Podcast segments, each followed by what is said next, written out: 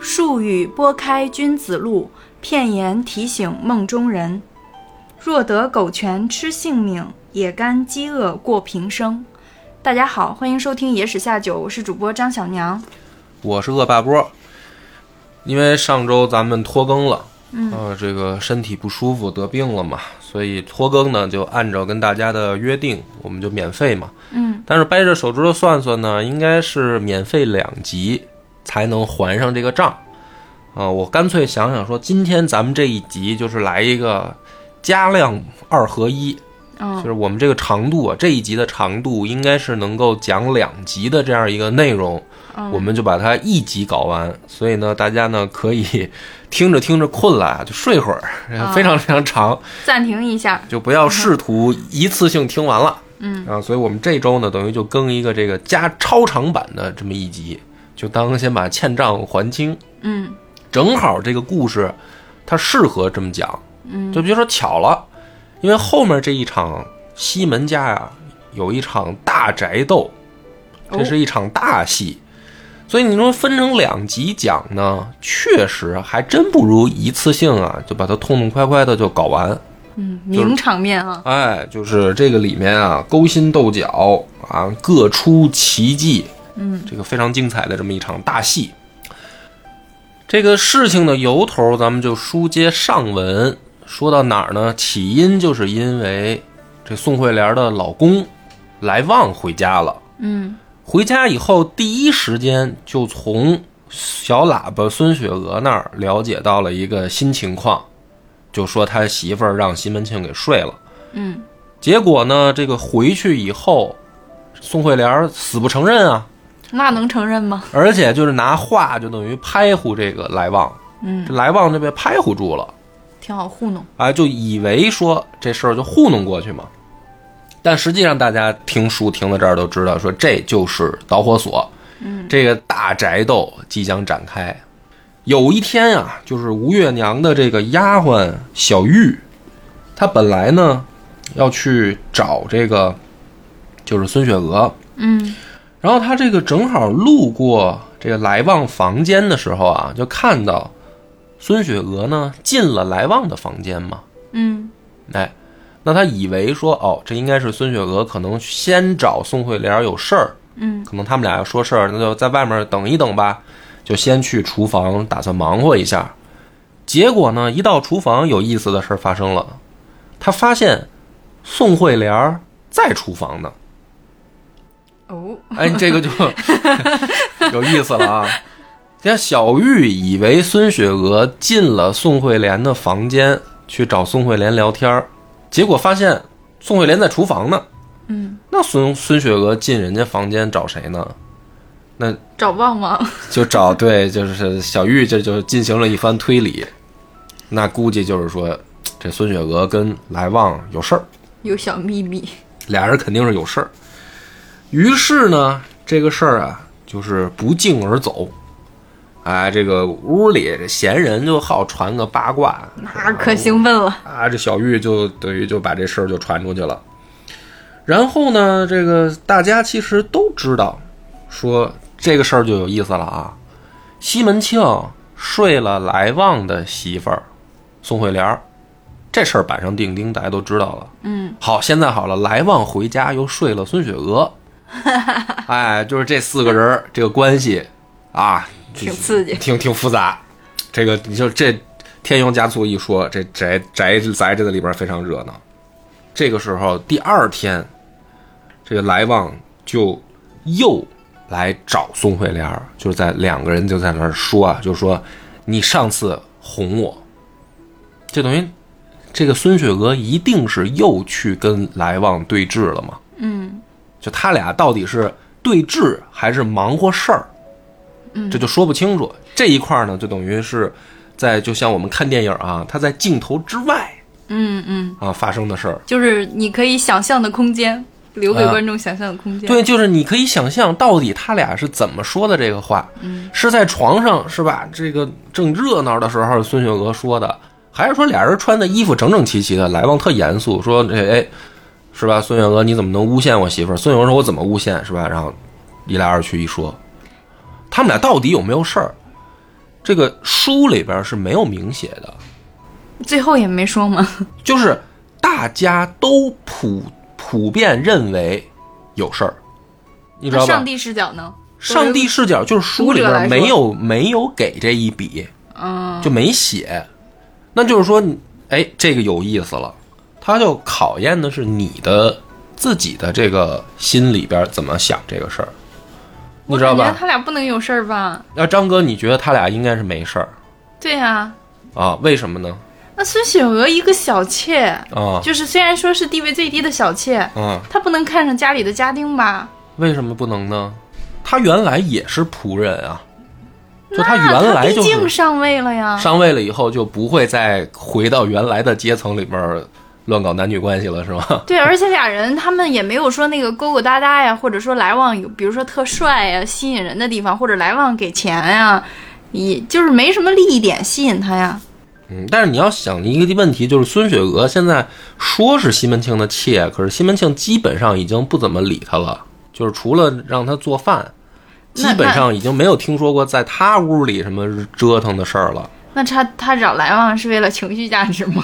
不，这个就是还是那个话，就是这是作者留给读者一个想象的空间，就你认为是什么样儿，它就是什么样儿，没那关波系哥。以为呢？我认为他俩应该是有事儿，嗯，应该是有事儿，因为因为孙雪娥，我觉得我分析她，我认为她心里面是带着这个怨气和，并且是有这个欲望的。哦，就觉得你对，就是一是你对我不好，我也要绿你；对二是要解决生理需求。对啊，我觉得就是没有前面夸过任何一笔，说孙雪娥这人有什么高尚情操，或者说有什么嗯、比较值得称道的举举动行为都没有，她就是一个很世俗的一个形象，很普通的一个人。她会跟人吵架，她会生小小脾气什么这些。那她为什么要去跟来旺私下嘀嘀咕咕呢？嗯，你要非这么说吧，也可以说有一个支撑点儿吧，就是他俩要去房间里边儿说。对啊，就是其实明明如果说没啥事儿的话，可以在一些公共场合找个咖啡厅呀之类的。对，，就是说这个谈话的氛围很重要。就比如说啊，如果说在这个，比如说职场上，假如说你在什么样的情况下会私下找一个男同事说：“哎，你老婆可出轨了啊！”嘀嘀咕咕，俩人私下去说，那应该是你起码要判断你跟这个男同事的关系非常好吧？嗯，得你是才真能真哥们儿才能说吧，嗯你才能跟他说吧。你要说一般关系，你你第一犯不上说这话，第二个是一般关系，你很有可能招埋怨啊，嗯就是人家可能会破坏人家庭。对反过来说说你怎么能说我媳妇儿坏话？你有什么证据啊？嗯你弄不好反而这个人家会把这个怒火传撒到我你身上对。对对，那所以能，我认为能说这个话，就是说起码你可能心里面得认定说你们俩关系非常好，就是他得信得过我。对对对，是是是，对吧？嗯，那这种非常好的关系，离那个就是出轨，它就差一步之遥。其实，哦，是吗？因为你就这个时候，你主观判断说孙雪娥心里是不是带怨气？你要说没怨气，比如说她家庭生活特幸福，那可能没事儿。但问题是她老公对她也不好啊，就西门庆对孙雪娥也不好啊，再加上有一个关系这么好的男同事，嗯，那你说有没有可能出轨？也你要这么说，确实有可能。所以这个有一这个有一天啊，这个来旺回家喝多了，他就跟这个老婆开始吵架了，啊，他说你还哄我啊，我都知道了，说你呀、跟这个西门庆在花园里面你们干那个见不得人的事儿，说那个姓潘的啊还给你们做窝主，就是提供场地，嗯，啊，说你们都别撞到我手里，说要撞到我手里的话，我叫你们白刀子进去，红刀子出来。说我连那潘家的淫妇一并杀了。说你看我是个说得出来、做得出来的人不？喝多了，嗯就在这儿开始直接就卷脏街了。然后呢，他就接着骂，他骂这很有意思，他接着骂的是潘金莲儿。他说那个姓潘的早就听说了，他自己在家不干净，他小叔子武松还去县衙告状，说也不想想当初多亏了谁，替他上东京打点。武松那件案子啊，来旺去的来旺去的东京去打点照的那个名单啊儿，不是是是说都忘了是谁帮他了。说好了，现在两脚踏住平川路，是吧？挑拨我的老婆养汉子，说我的跟他仇恨结的有天大，反正就在这儿啊，就就就各种的就骂，各种的在屋里就是等于卷脏街，嗯就骂媳妇儿。其实呢，咱就说这个来旺这个举动啊，其实已经是一个结果了。你别听他在这儿咋咋呼呼的，嗯就是这个从一个咱们分析人的视角来看啊，特简单，有一句俗话叫“咬人的狗不叫”，就是你看这个来旺在这儿咋咋呼呼啊，我让他白刀子进去，红刀子出来啊，我要杀他全家啊，他是一个什么什么，在这儿骂这越这种人啊，他其实这情绪啊就发泄完了，哦，他就没没有情绪了，其实他心里。心里不放不搁事儿，啊，他就是喝点酒，在这儿这个等于撒酒疯儿，就这情绪就都出去了。哎，你这么说，来旺这性格还挺好的，哎，你看那个，就是有一些电视上那个访谈的那种节目啊，讲刑侦的有一些那个老师，嗯我忘了那老太太叫什么了，她就讲过嘛，说好多那个杀人犯啊，他平时反而不言不语的，不怎么说话，不怎么跟人交流，嗯他就事儿都装心里，最后呢，他这个心里面就那根弹簧啊，就越压越紧，越压越紧。有一天他一旦失控了，就可能就是杀人的那个惨案就发生了。嗯，就说这样的人，他反而是可能真能做出来一些走绝路的事儿。走极端容易，走极端，他不说，他就憋在心里，然后突然有一天可能就爆发了。嗯，就这这种人，他只能干出那种就是特别狠的事儿。是，那你相反，这种喝多了酒啊，就满嘴就说出来了，他其实他反而他喝，他睡没一啥事儿睡一觉他没啥事儿嗯啊。于是呢，这个事儿就有意思了。按理来说，正常的写法到这儿啊，可能就是应该话题一转，就要写别人了嘛。嗯但没有。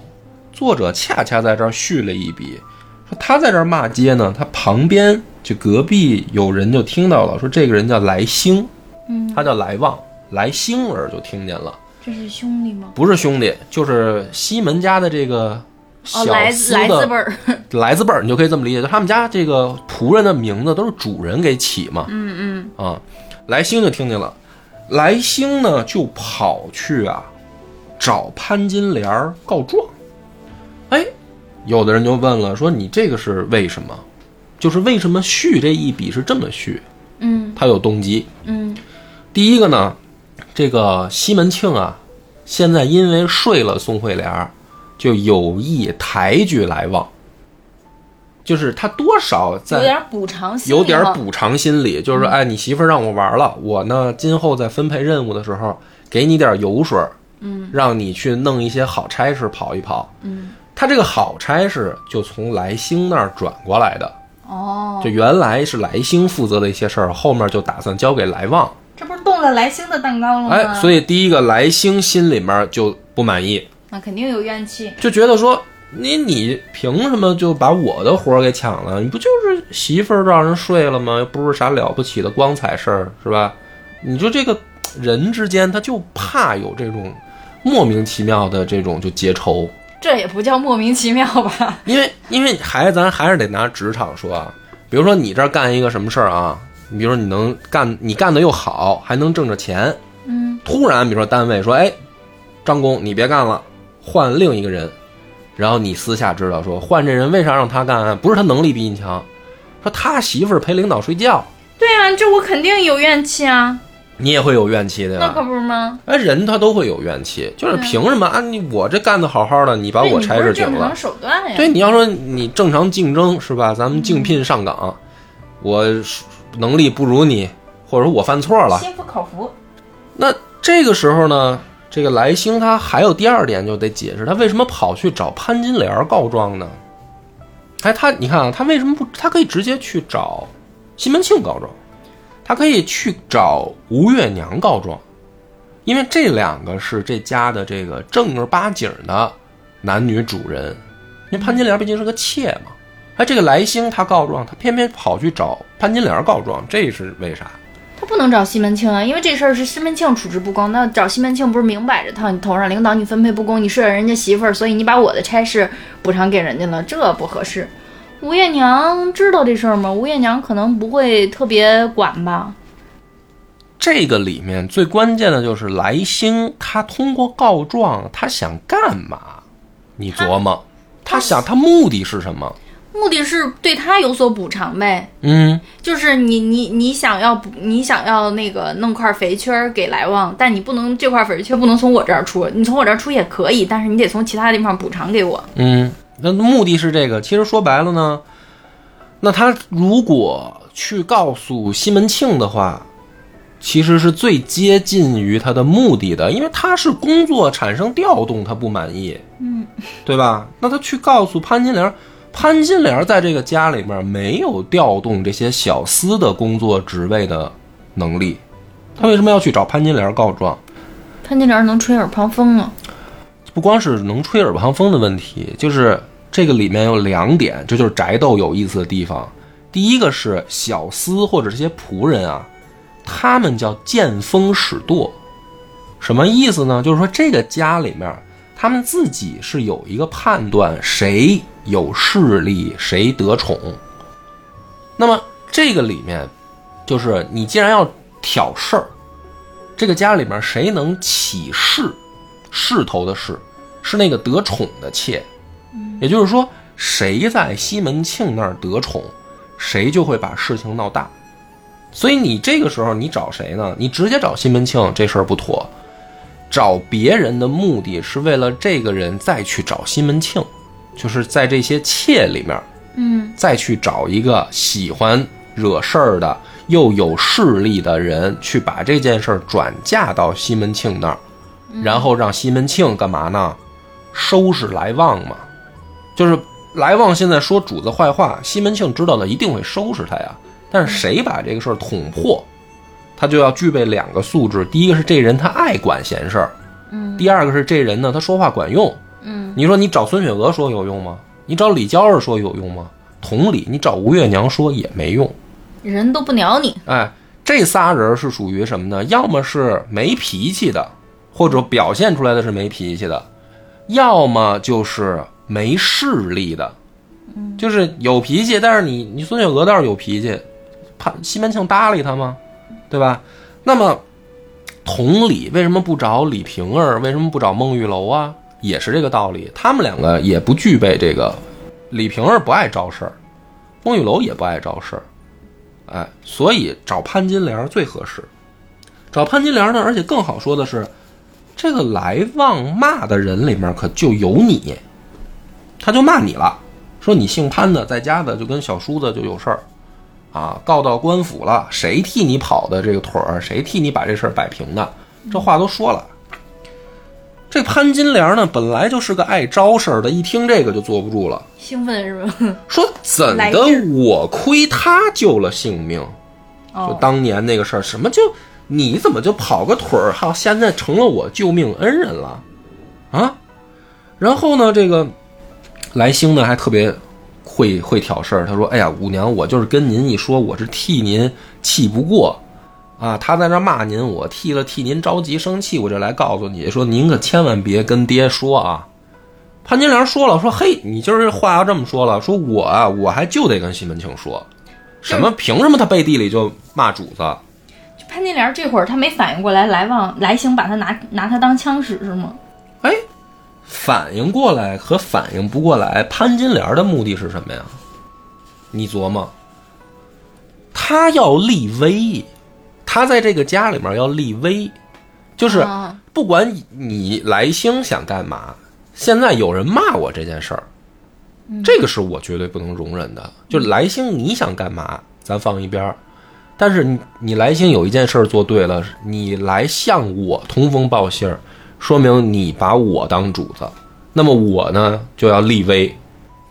他说我还就得告诉西门庆，而且说我告诉西门庆的时候，来兴你跟我说一个，你愿不愿意把这个话再跟西门庆说一遍？就是你不是来告状吗？我就要去告诉老爷，是吧？我就要告告诉爹。这来兴说您舞娘你放心，那当着家主的面儿我还是这么说，因为这不放 因为这就是真事儿，我就是听见他这么说话了，嗯，而且我相信不只是我一个人听见，别人也听见了，所以呢，这个潘金莲说好了，你既然愿意作证，那这事儿咱们走着瞧啊。说这个，就他这个媳妇儿宋慧莲儿啊，也不是什么好东西。谁说啊？潘金莲说啊，嗯说当初在这个蔡通判家里，就这个养汉坏了事儿，才打发出来嫁了蒋聪，后来跟这个厨子又掰了，才嫁给这个来旺。他也不是什么好东西，嗯啊，还有脸在这儿这个家里面关起门来骂街，对吧？所以潘金莲就说好，这事儿我必须得去找西门庆说。你看这个人物呢，特别有意思啊。来兴明明告状说的是来旺骂潘金莲儿，潘金莲儿生气了以后，透露出来一个说宋慧莲儿也不是什么好东西。来旺骂了他，为什么这个气把宋慧莲儿也牵扯进来了？他本来就讨厌宋慧莲，就恨宋慧莲，能牵扯的时候当然要牵扯一把了。哎，所以这就是第二个目的，就是你刚才问的第一个，为什么这个潘金莲就愿意被来兴当枪使呢？我刚才给你第一个解释说，他要立威。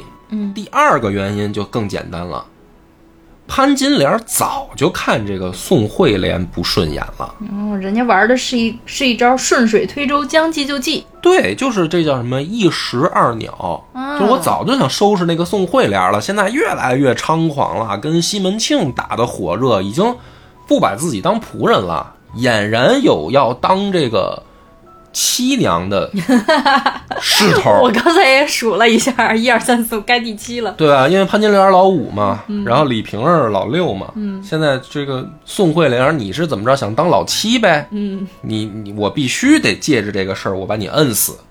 于是呢，这个潘金莲就要使招了啊，去跟这个西门庆就说说这个你啊，你要奴才老婆，你暗地里偷你的就完了。说现在可好了啊，彼此换着做。你说这事儿传出来多丢人啊！换着做就是说孙雪娥呗。对他现在，你看潘金莲很坏啊，他去找西门庆，他说的时候啊，他等于就说说孙雪娥跟来旺有事儿睡了，然后为啥？因为你睡人家媳妇儿，真够狠的这娘们儿。对然后她 孙雪娥也顺便拉下去了。对他都非常狠。就是这个人人物的这个每一个人的这个内心的这个活动，他没有就事论事，他永远是千七千八的，把自己的那个私欲啊都表达出来。就是能能能坏一个，绝对不放过的一个。啊，他就你看他这个逻辑，在西门庆那儿听着，西门庆还真听不出来问题。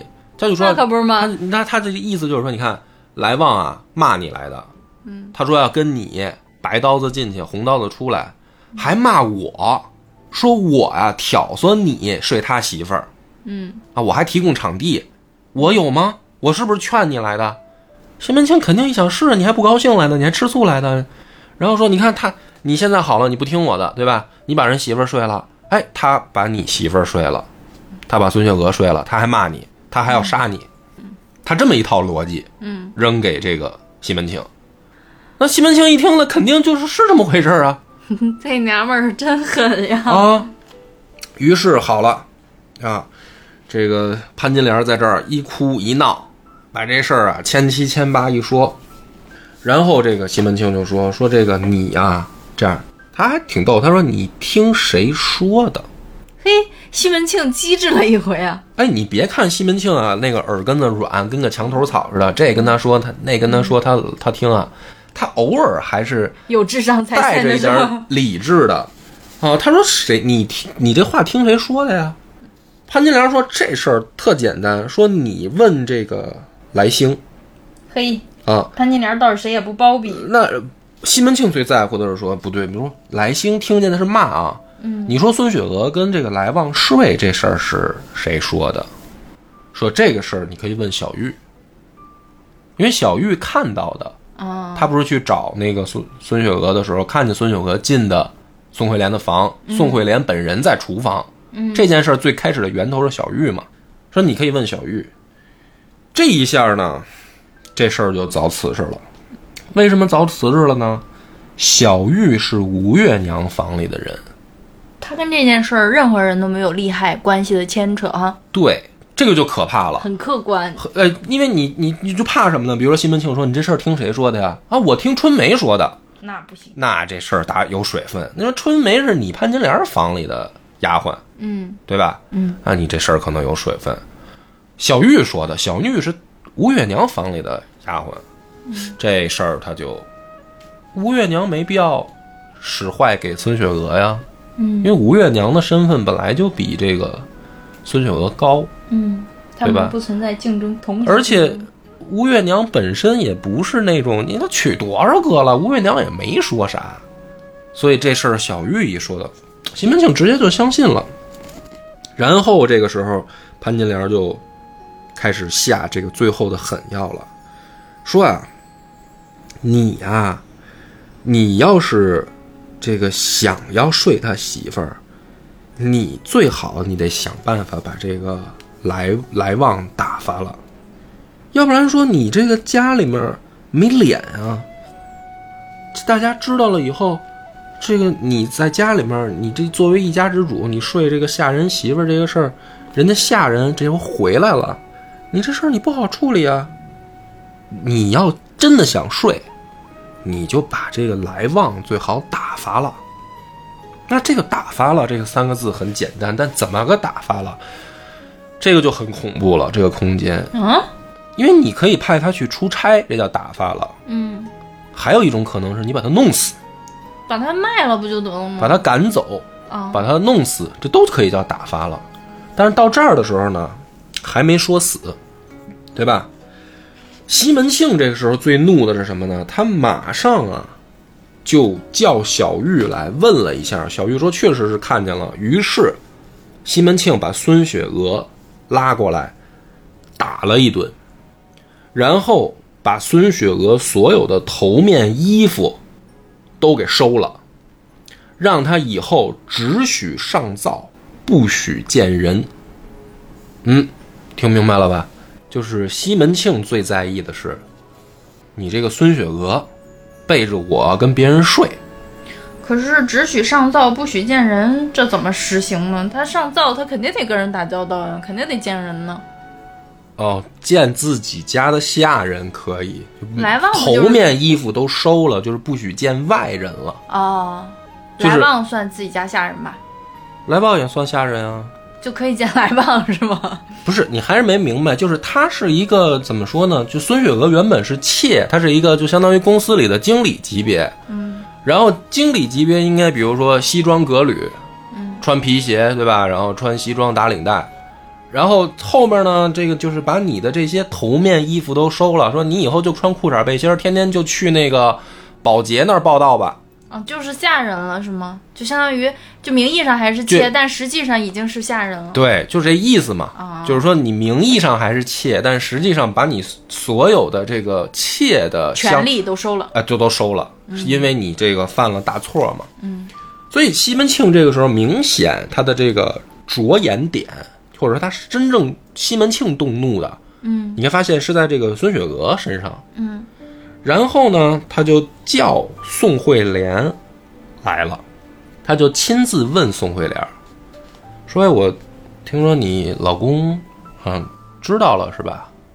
还骂我来着，这事儿有没有？你看啊，他问的人，西门庆，你别看他好像傻乎乎的，其实他心里面儿他有自己的一个怎么说呢？做事儿的逻辑思对他有路， 对他有做他方法。 嗯他有他自己的一个检验方法，就是说，你看他孙雪娥这件事儿，他问的是小玉，然后真正到来旺这件事儿，他反而他把宋慧莲叫来，他对峙，那么这个是第一次交锋了，嗯，就是潘金莲这边是出招了，嗯，出招的时候呢，其实本来想的是一石二鸟之计，就是潘金莲这一刀砍出去，本来想砍到的是宋惠莲加孙雪娥，嗯，甚至更多的是想砍掉这个孙宋惠莲，因为孙雪娥已经在西门家不行了，嗯，但没想到呢，这一刀反而先落到了孙雪娥头上，嗯然后是潘西门庆叫宋惠莲来对峙。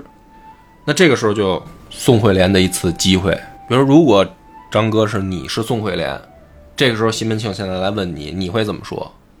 我想不好。我觉得如果我是宋慧莲儿的话，我可能就实话实说吧。这个时候应该不会想要维护来往，因为本身潘金莲儿告发这件事儿，其实对宋慧莲儿来说，嗯，好像也没伤到她什么。就是她跟西门庆搞破鞋，这是事实。而且西门庆是维护她的那个人，反而现在来旺作为她的丈夫，天天揍她、威胁她。如果说呃把来旺搞走，那她岂不是更自由？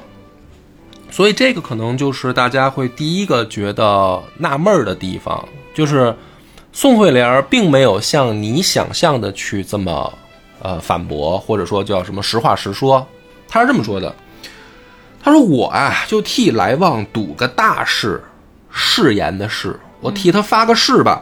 他酒吃了两盅啊，才敢这个七个头八个胆的背地里骂爹，说其实呢。”说他呀就是喝多了，说你你也不要听人家的言语，说我且问爹听谁说这话来，就是嗯，是实话，但是在维护来往。对他其实是在维护来往的，就是说，哎，他喝多了胡说八道呢，他你还不知道吗？一个他妈酒腻子啊，喝多了就瞎说。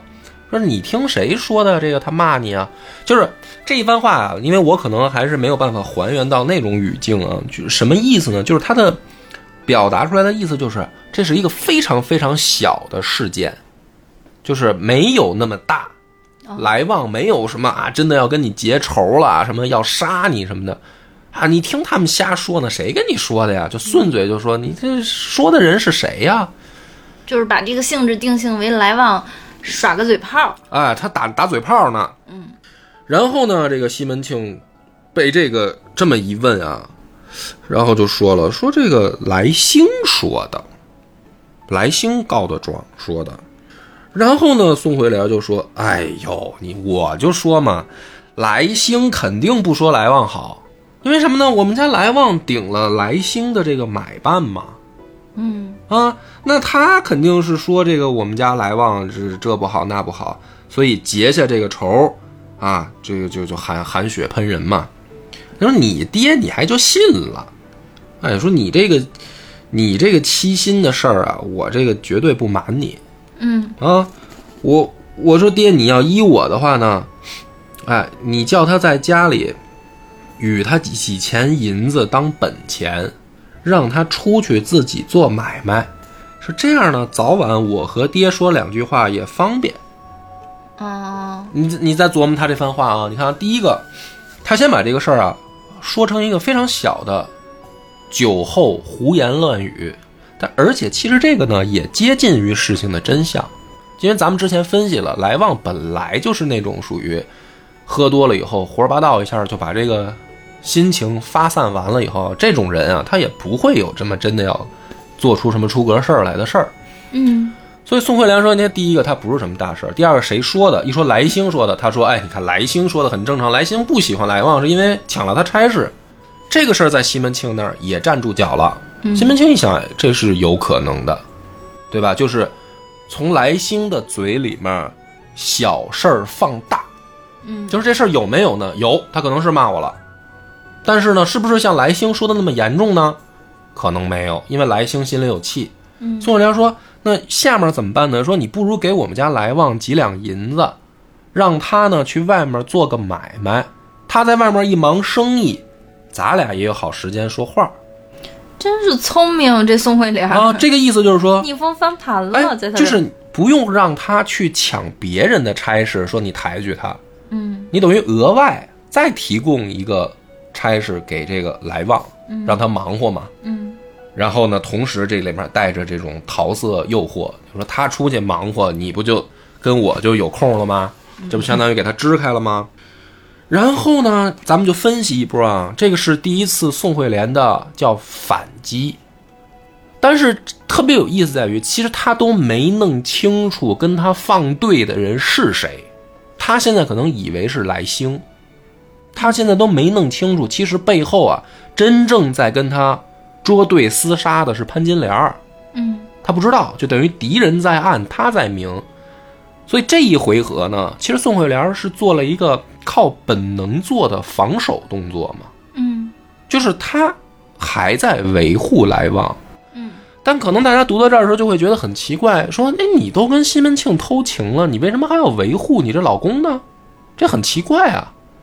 嗯，他可能觉得，他是不是自己心里边就有个谱，觉着自己跟西门庆这个恋情不会维持太久，等西门庆对他新鲜感过了，他还得靠老公。”嗯，所以我们在这儿可以先把它认定为说，宋惠莲的心里面啊，她到这儿有一个明显跟潘金莲的区别。因为我们为什么会那么想呢？是因为潘金莲之前就是这么做的，李瓶儿之前也是这么做的，就是跟西门庆偷完情，把老公弄死。就想着说就是改换门庭，嗯，对吧？就想着跟原来的老公一刀两断，赶紧最好搬入西门府，对吧？这是前面的人都这么做，所以我们可能读到这儿的时候会顺理成章的想说，宋惠莲儿一定下一步就是把老公弄弄走，然后跟西门庆这儿争取来一个老七的身份。嗯，但恰恰宋惠莲没有这么做，所以在他的心里面，他其实把这件把这件事儿只是定义为偷情，就是用我们现在这个网络上好多人说的说这个情人情妇，他没有说真的说我想离婚，我想这个再再嫁，没有。所以他在这个情况下说，我只是充当西门庆情人的情况下，我的家还是跟来旺的家。还不能散。还不能散。然后我要做的事儿是想办法让我这个家变得更。你能理解他这个逻辑吧？我能理解这个逻辑，就是这里我有一个疑问啊，就是宋慧莲儿她现在这个行为表现出来，就是客观上来看的话，她没有想过要去当老七。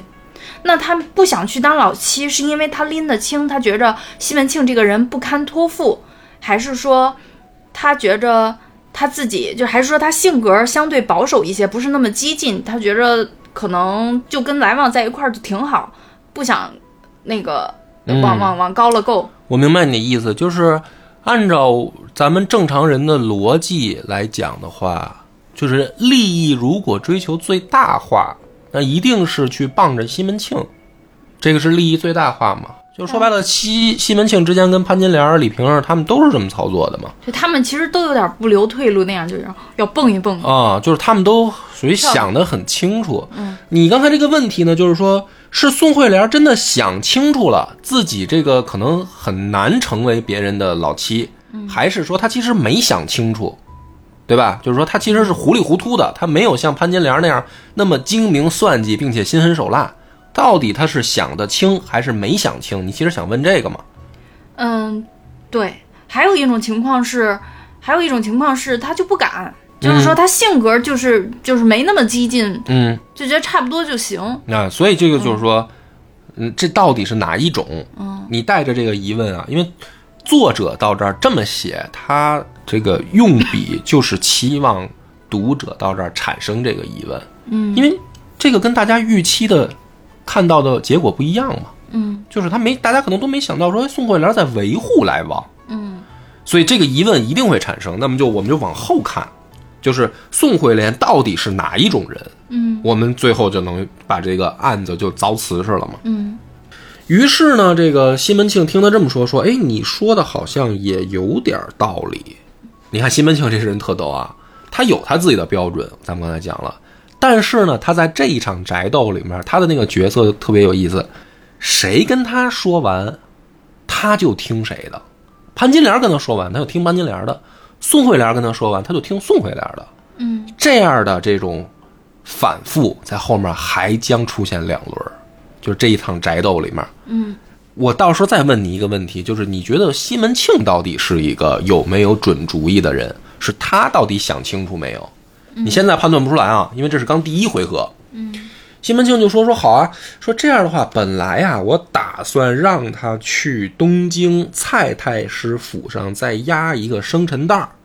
就是什么呢？给蔡太师准备的生日礼物，这个叫生辰蛋儿。嗯，想让这个来旺再去。那么，而且呢，我还打算让他领一千两银银子去杭州呢，准备贩卖这个丝绸，准备这个礼物。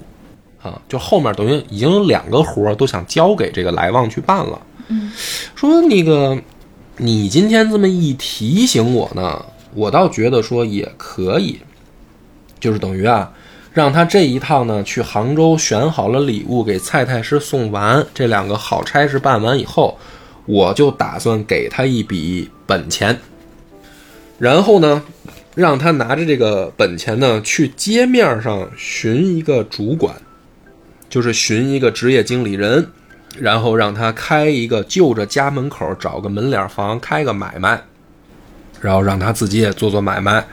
这样的话呢，这个咱们大家就都啊，就都方便。啊嗯然后这个宋慧莲就很开心哈，说太好了，哎呀，我的这个小亲亲啊，你这个果然还是心里有人家呀、什么的。两个人就就是没羞没臊，就就在那说。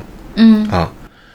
然后这个时候呢，西门庆说完了，已经定了主意了，嗯就把来旺叫来了，就说：“哎，我呢有这么一个打算，我打算你呢下面可能得再辛苦一趟，去趟杭州，完事儿呢还得去一趟东京，啊，如果这两件事儿办成了呢，我就给你一笔本钱，你要去街上寻个人，做个主管，自己做个小买卖，开个门脸儿，你觉嗯得怎么样啊？”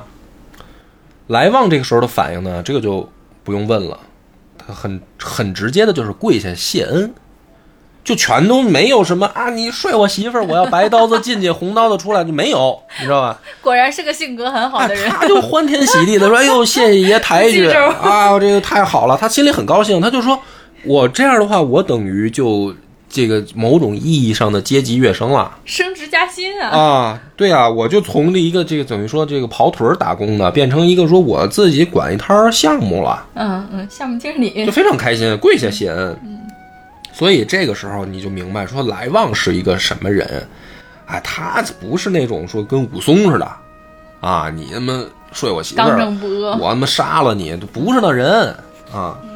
所以这个事儿呢，就以为又要了结了吧？这个并不是潘金莲想要的结果，所以潘金莲就又出招了。潘金莲听到这个事儿以后呢，她就又找西门庆就说：“说嗨，你说你啊，你就是一个这个墙头草，嗯就说西门庆，嗯，怎么叫墙头草呢？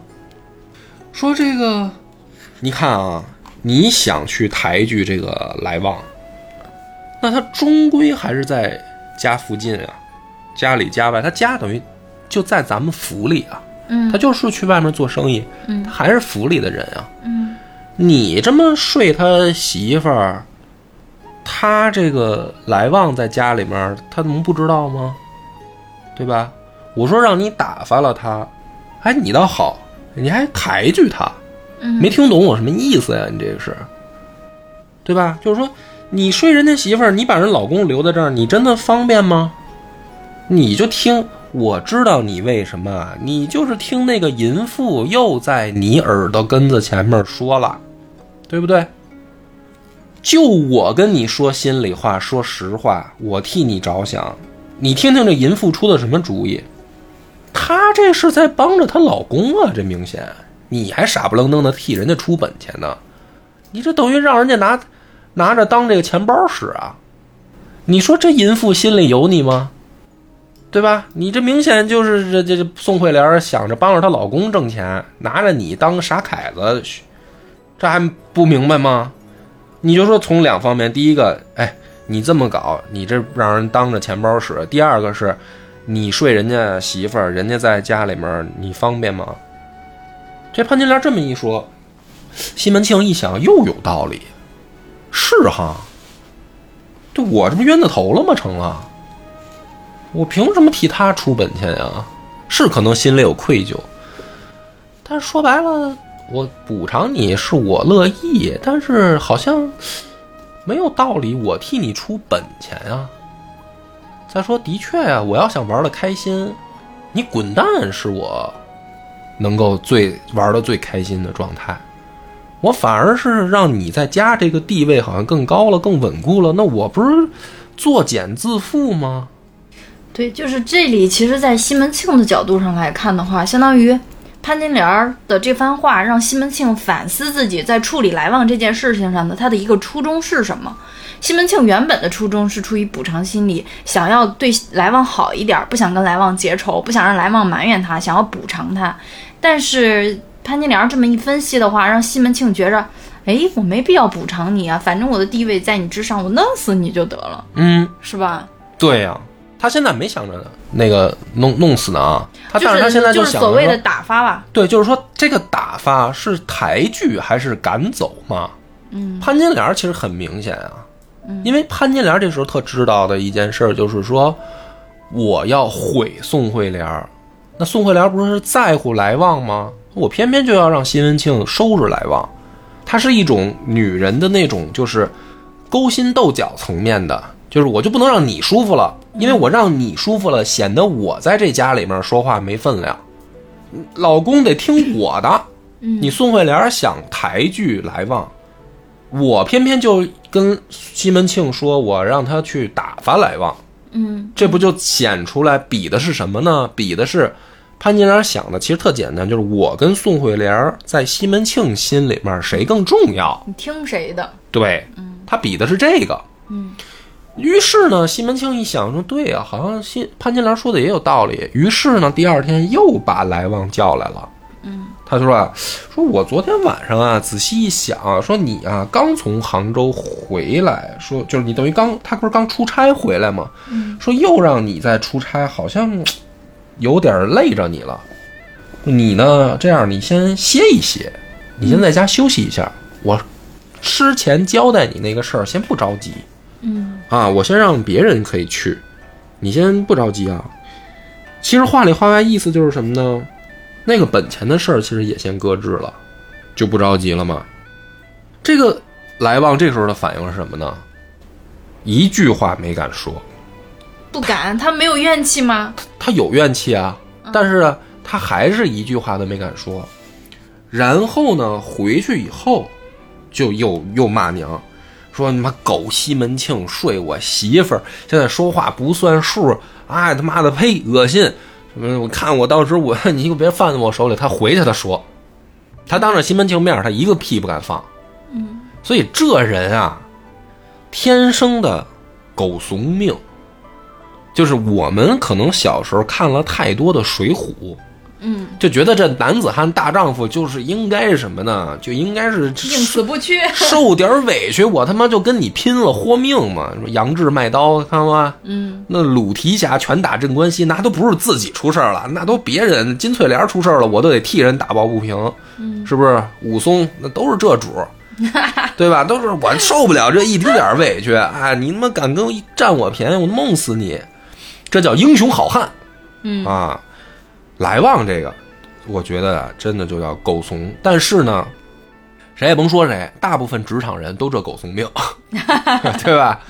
这领导骂你骂你就心里心里骂回去，但是表面上就是哎，领导您看那个还有什么事儿吗？ 没什么事儿，您先忙，我先出去 了。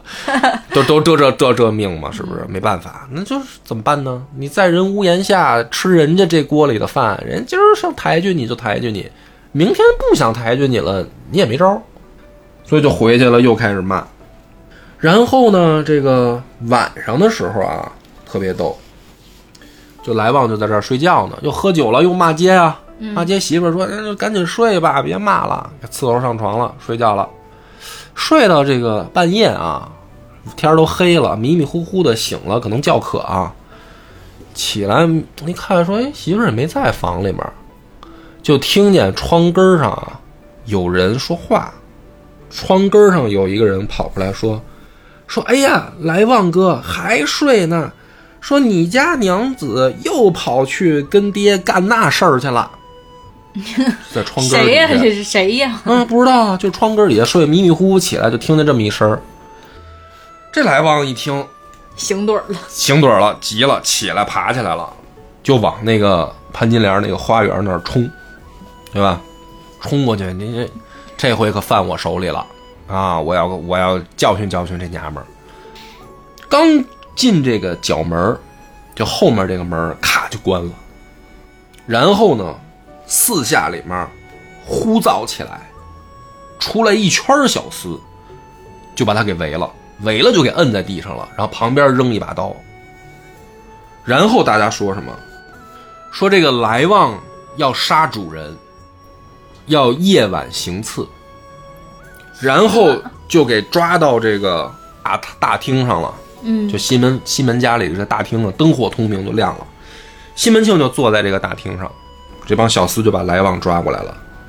来旺就傻了，说这个我这没有的事儿啊，什么我没有杀人啊，这这怎么回事啊？西门庆说怎么回事儿？还装的，哎。这一这一章节啊，就这一块儿写的就特像林冲误入白虎堂，只不过林冲变成了来旺， 但是你呢，完全因为读林冲的时候吧，你会觉得有一种咬牙切齿的恨啊，嗯是吧？嗯，就是觉得哎呀，林教头让这个高俅给害了，嗯这个最最恶心人的一幕要发生了，就是冤枉英雄好汉嘛。嗯，居然来旺有这个待遇，哈哈，这个被诬陷栽赃，说你看刀都在这儿呢，那你大晚上你没事儿，你往这个主人房里闯什么？对吧？你往人家这个潘金莲花园闯，这个也算是主人房啊。说这个西门庆说：“我知道了，我呀曾与他三百两银子，让他做本钱。你现在要杀我，你一定是想携款潜逃，这也立不住脚吧？携款潜逃，直接跑栽就赃他妈，栽赃他妈！说来人去他房里给我看看我那钱还在不在。实际上是什么呢？就被人调包了嘛，就等于说他之前是说打着那个说，哎，我给你点本钱，你做买卖，是给了三百三百三三百两银子，嗯但是还没花出去呢。嗯然后呢，等到再去来旺的家里面一搜，啊，这个金银就没了，其实就已经被西门庆收回去了。但是就说说来旺啊，他就是想携携款潜逃，并且想刺杀家主，就把这个来旺拿到官府里去告状了。哦，这意思就是说，来旺想杀了家主，嗯，干一票，然后带着钱带着钱跑路，然后钱还已经转移出去了，全资产提前转移了。对他今天就是来杀主人的，啊，然后这个县官这边呢，马上就接到了西门庆的这个打点，那三百两给他了呗。 都没花那么多，因为三百两搁咱现在小三十万，嗯啊，跟到县官那儿几万块钱就打发定了，你都不用花那么多。然后呢，就是说说这个事儿啊，告他一个什么呢？告他一个行刺主人，忘恩负义，把这个就定了性了。这个时候，宋惠莲才发现说来旺被人抓走了。今天当天晚上真相是什么呢？真相宋惠莲没去找西门庆偷情，那干嘛去了？他就是去啊找这个其他丫鬟聊天去了。但是这个里面又是读者啊，给你留了一个空间，什么空间呢？就是说，因为你你读到这儿的时候，你明显知道啊，这个是西门庆做了一个局，要陷害来旺。嗯，那么这个里面，当天晚上宋惠莲去找其他丫鬟聊天儿，因为来旺喝多了在那儿睡觉嘛。那么他去找其他丫鬟聊天儿，有可能是什么呢？确实是，比如说宋惠莲睡不着，想去找其他人聊聊天儿解解闷儿。嗯，还有一种可能是什么呢？故意被叫走。对，是把宋惠莲支开嘛，因为把她支开才会去挑唆来旺，说哎，你媳妇儿跟人偷情去了，你赶紧去看看吧。嗯那么这个作者现在这儿呢又留一个空白，就是什么呢？宋惠莲去找人家聊天，到底是被人家故意叫走的，还是他自己出去的？这块儿没给写实了。也就是说，你琢磨吧。 你琢磨啊。那么这两种呢，其实啊，哪一种更可怕呢？就是如果那是对那西门应该是西门庆是设好局，比如说找一个丫鬟来叫宋惠莲出去，这种更可怕，还是宋惠莲当天晚上自己无聊出去找人聊天，结果来旺出事儿，哪种更可怕？你觉得？那肯定是做局更可怕呀。为什么呢？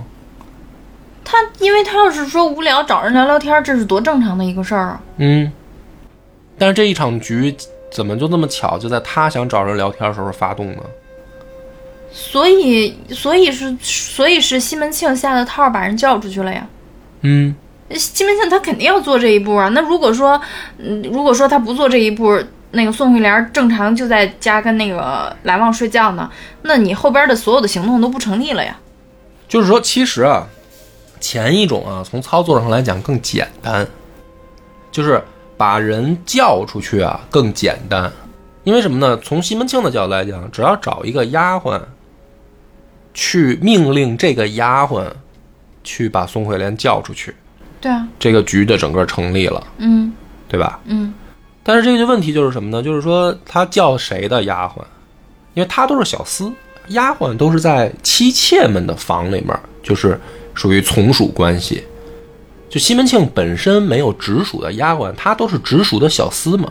那他肯定是，呃，也不能说肯定吧，他大概率会叫会叫潘金莲的丫鬟吧，因为潘金莲在这件事情上跟西门庆的立场是一致的。嗯，但特别有意思的就是，恰恰没有说是被叫走还是宋慧莲主动去的，但是宋慧莲去找的那个丫鬟是吴月娘房里的。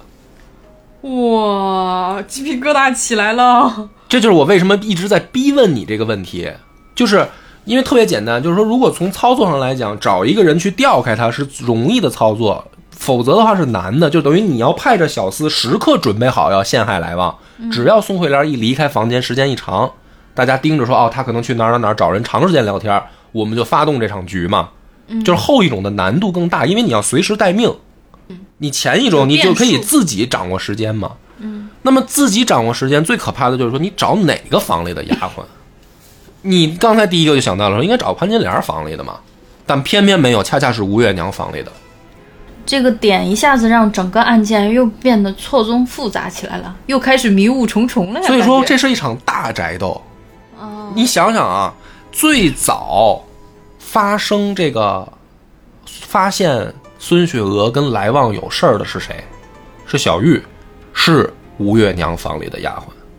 也就是说，一直冲在前面的是潘金莲儿。嗯，就你感觉是潘金莲跟宋慧莲的一场针锋相对，其实这里面处处透着吴月娘的影子。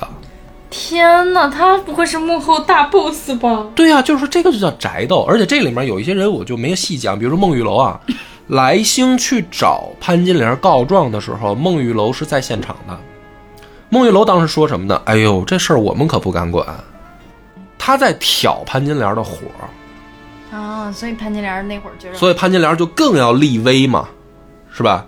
就是所以说这个这个戏里面，除了李娇儿和李瓶儿两个人没有直接再参与进来，剩下吴月娘、孙雪娥、孟玉楼全都在参与其中。嗯但是表面上大家总是觉得说是潘金莲最坏，嗯她是去直接害宋慧莲的嘛。嗯，其实每一个人都在里面扮演着自己的角色。那么好了，这个来旺呢就被抓到官府，官府呢就说说特别简单，你这个忘恩负义的东西啊，拿了主家三百两银子，如何贝业进来还要杀主？那来旺肯定说我没有要杀主，那官府就说：“那刀子是干什么的？这刀子不是你的吗？嗯，对吧？”还想不承认的时候呢，直接就开始打，玩儿屈打成招了呀。打了一个皮开肉绽，然后扔到牢里。扔到牢里以后，这个时候呢，这个这个等于宋慧莲就知道了。宋慧莲知道以后呢，就想去找西门庆求情。这会儿西门庆能听进去他说的话吗？哎，那你就看看啊，看看他怎么说的。就是你如果是西门庆啊，你来听宋慧莲说，说此事你干的营生，他好好进来寻我，怎把他当贼拿了？你的银子我收着原封不动，平白怎地抵换了？说吝活的埋人也要讲个天理，他为什么你只因他什么打与他一顿？如今拉着送他去那里，什么意思呢？就是说啊，你看这个话说的好像我们一说那种，可能我念的也不好啊，就是说，他要出了什么事儿，你打他一顿就算了，你干嘛要把他送到官府里呢？嗯，你给我，你给他的银子我都我收收着的，嗯对。但是现在平白变得没了，就是我知道是你在背后操纵这一切嗯啊，有必要做到这么绝吗？就这个意思啊嗯，啊。于是呢，西门庆说啊，不关你的事儿，你别掺和，你别掺和啊！说这个他呀，这是这个这厮啊，他要杀我。说你你不知道啊，你自安心，没你之事。这个宋回来这个时候就只是跪着，就跪下呀，就求这个西门庆说你你你别糊弄我了啊，你别糊弄我了，怎么不关我事呢？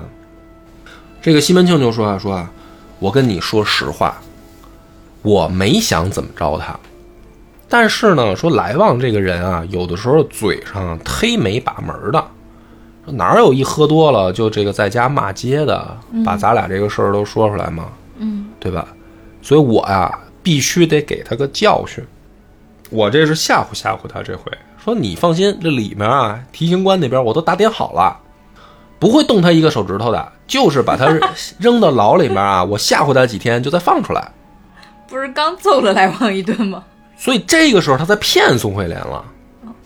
通过这一番话，其实我们就已经很清楚了，男就人是的嘴、就是西门庆他最终选择到底听谁的。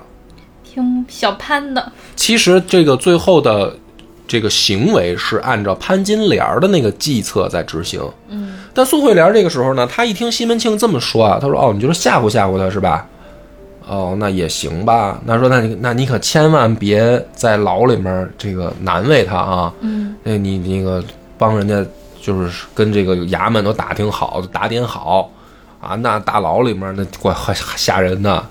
西门庆说：“你放心吧，我都打点好了。”转头呢回来，就是等于宋慧莲儿这不就是回自己房吗？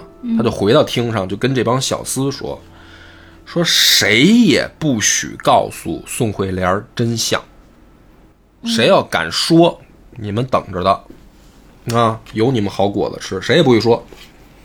所以呢，这个宋慧莲儿是什么呢？天天啊，她还给这个来旺做饭，做饭呢托家里面的小厮给送到县衙的大牢里，嗯就嘱咐这帮小厮说：“给你来旺哥吃啊，嗯说千万让他在里面儿别别断了顿儿啊，吃好喝喝好。这帮小厮呢，每天就答应的好好的，说得了，嫂子你放心吧，我我们给送饭去。然后呢，拿到这个门口扔了，没扔，几个小厮分着就吃了。 吃完了以后呢，然后再把这个空饭盒再给宋慧莲拿回来，说嫂子，你看来旺哥，我们看着呢，吃的干干净净的，啊，你放心吧。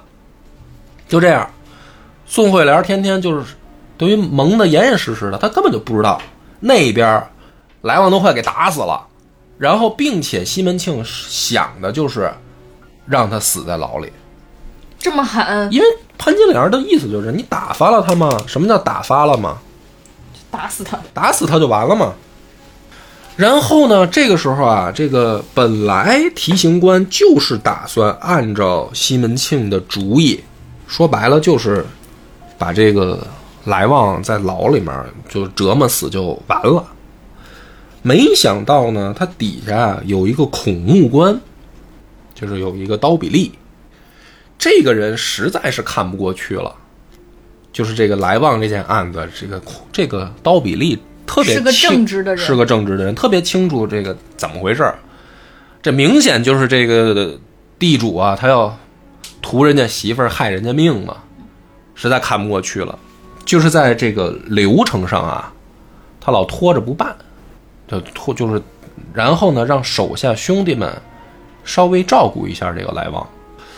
哎，你觉得这写的这个特别有意思啊？就是来旺能活下来，是一个莫名其妙的这样一个书中的不之前也没出现过，之后也不再出现的这么一个人。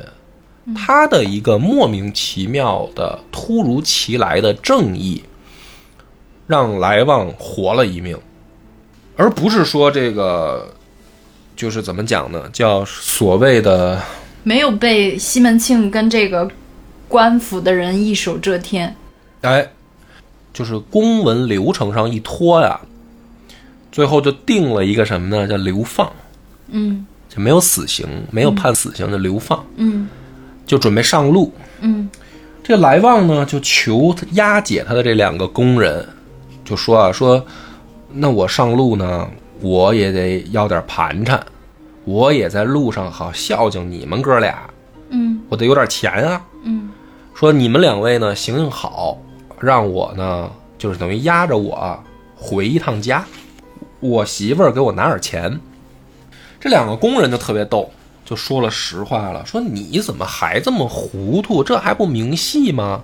说这就是你家主人要置你于死地啊！嗯你怎么还有可能想象的说回到那个家里面从媳妇儿那儿能拿着钱呢？嗯，你肯定是拿不着啊。这个来旺就想了说说是，就算是我家这个主人想弄死我，那我媳妇儿不至于吧？对这个宋慧莲还是抱有着一丝希望希望，说我媳妇儿应该不至于。说你们到了门口啊，你们就不要通报我家主人，就找这个小厮呢，给我这个媳妇儿传个话就行。嗯啊，我媳妇儿我们自己小两口攒的可以有点私房钱，让她给我拿点儿，我跟你们就上路了。这俩工人一听一磨，说那也行，试试呗。反正我们反正哥俩估计你没戏，但是你既然对你媳妇儿这么有信心，那咱就试试呗。于是就押着他去了这个西门府的这个门口。结果是什么呢？这帮小厮谁也不敢告诉宋慧莲儿，就说：“哎，来旺哥，你等着，我们进去报信儿吧。”进去也没转悠一圈转悠一圈儿就出出来了了。呗，说说啥也没有唉。宋慧莲就不知 道，压根儿就不知道这些事儿。嗯这个来旺啊，最后伤心欲绝，实在没招儿了。这两个工人也说说，你看我们跟你说了，你不信，他怎么可能还给你拿钱呢？那你媳妇儿肯定奔高枝儿去了。这来旺说，那要不这样吧，我也没有别的亲人了，你们在受累，带着我去一趟我老丈人那儿，就是宋慧莲她爹，宋棺材铺的宋老板。嗯啊，说去送人那儿一趟。这个他老丈杆子一听这个，还真给他拿了几两银子。就是老丈杆子一想说，这咱毕竟叫什么翁婿一场吧，你这混这么惨，我这个出于人情，我给你拿人道主义 精神，啊，我给你拿点钱。呃于是呢，这个来旺就上路了，就被等于流放押走了。就这个情况啊，宋慧莲还一点儿都不知道，天天还在府里给来旺做饭呢。有一天啊，这个宋慧莲就是就问西门庆说：“你这个押进去这么长时间了，你不是说吓唬吓唬他吗？嗯什么时候放回来呀？这太久了，对吧？这这该放了吧？然后呢，这个西门庆就说是说，哎，说你别着急，说我快了啊，再过两天就放回来了，啊，别着急，快了。然后呢，这个宋慧莲就接着等，所以有一天啊，他就还是托这些小厮啊送饭啊，说给牢里面送个衣服啊，哎，来旺哥有没有什么口信儿捎回来？他天天就问这些小厮嘛。有一个叫岳安儿的嗯小厮，就实在是看不过去了，就说说这个嫂子，我跟你说个实话，你呢也别跟别人说是我说的，说我来旺哥呀，恐怕要到沙门岛了，要到流沙河了都，早就不知道哪儿去了，都发配走了。这宋慧莲一听啊，就惊了，就愣在当地了，说说走了，这人早就走了，说都到流沙河了，这《西游记》流沙河的哪儿啊？那都出了大唐国境了。嗯说走了，说说我不会吧？我问了这个咱爹，说该放回来了。玉儿说，哎，那你要信你就信，他说我跟你说实话，你也你也甭等了，走了。嗯、你也天天甭这个做饭，还托人了，因为什么？就是他这个行为，在这个知道真相的人眼里边吧，如果心坏一点的，就会笑话，暗看笑话暗暗看笑话嘛。但明显呢，就是也有这种好人，嗯，觉得太太可怜了。太可怜了。就是你看着天天他在这儿还做饭呢，还还洗碗呢，说以为是牢里面来旺吃的，还洗碗呢，你这不是白等吗？人都走了。这宋惠良啊，这惊惊诧之下，回去回到房里面，关了房门以后，放声大哭，替这个来旺啊，一边哭一边就喊屈，说：“你看你这死鬼啊！说替人家家里面辛辛苦苦一场，说连一个好衣裳都没挣下来，现在也不知道给弄的这个流落他乡去哪儿了。哎，说坑的奴好苦也，在这儿哭。然后呢，哭完了以后，就找了一个这个上吊绳儿，宋惠莲就上吊自杀了。死啦！哎，到这儿啊，本来以为该死了哈，还没完，正好呢，他在这儿不是哭啊、闹啊、痛哭流涕的诉说吗？嗯，他旁边住了一个这个邻居，就是来昭他们家，他不是来旺吗？他旁边那家叫来昭，也是祁门庆家的仆人嘛。嗯，来昭的媳妇儿叫外有个外号叫一丈青，就估计这姑娘啊，应该是一个怎么讲呢？就是穿衣打扮很有特点。嗯，一丈青嘛，因为差不多人的身高在古代就是丈夫丈夫嘛，就是一丈。嗯，如果说这个姑娘叫一丈青，应该说她的身高可能跟男的差不多，就应该是大高个儿，而且可能喜欢穿一身青色，嗯，就起外号一丈青，就说明可能是个性格直这爽的人姑娘是吧有一些特点，应该是哦这个特点，在古代不能说这样就叫漂亮，应该说叫飒啊哎，呦飒，就是哎，应该说叫飒，它不能叫漂亮。这个大家记着啊，这不叫漂亮。一丈青在古代形容女人不应该直接等同于漂亮，嗯，有点像，比如说你现在看一个大模特儿哦，那种，但是模特儿并不一定等于漂亮，你能明白吗？别说了，别说了，啊、 容易得罪人 了。然后呢，这个这个一丈青在旁边听见这个宋慧莲在房里又哭又闹，一会儿没动静了，就感觉就不对劲，说哟别出事儿吧，赶紧就叫这个小厮过来说这个砸门撬窗户，你看看这里面现在没动静了，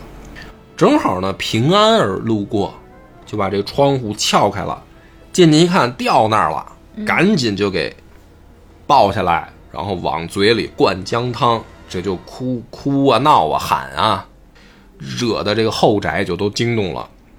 吴月娘、李娇儿、孟玉楼、西门大姐、李瓶儿、啊玉箫、小玉、奔四娘子，什么这帮就是女眷啊，都呼啦一下都就都围过来了，都看见说有人上吊了嘛，就看见这个宋惠莲儿，呃，给给抢救醒了。抢救醒了以后呢，这个吴月娘作为家主啊，就说说，哎呦，这个傻孩子怎么还在这儿寻短见啊？就问说这个慧莲啊，你有什么心事儿你就说出来吧，就是为啥呀？其实大家心里全都知道为啥。嗯，宋慧莲呢就在那儿啊，坐在地上放声大哭，她也不说话，她也没什么话。就在那儿哭，哭完就是哽咽，然后就在地上坐着，他也不上床，上炕就是坐土地上嘛，家里面那土地上。这个吴月娘为首，就大家就劝啊，说你看想开点吧，这日子怎么过不是过呀，是吧？哎呀，说这个来旺可能现在不在家，那你也得好好过呀。这就可能这劝那劝吧，一帮人七嘴八舌在这儿说，反正这宋慧莲也就是谁也谁的话也不听，她也不说话，她就是要么就是哭，要么就是坐地上发呆。啊，一句大家你就在想了，说那这个宋慧莲这个时候她到底在想什么呢？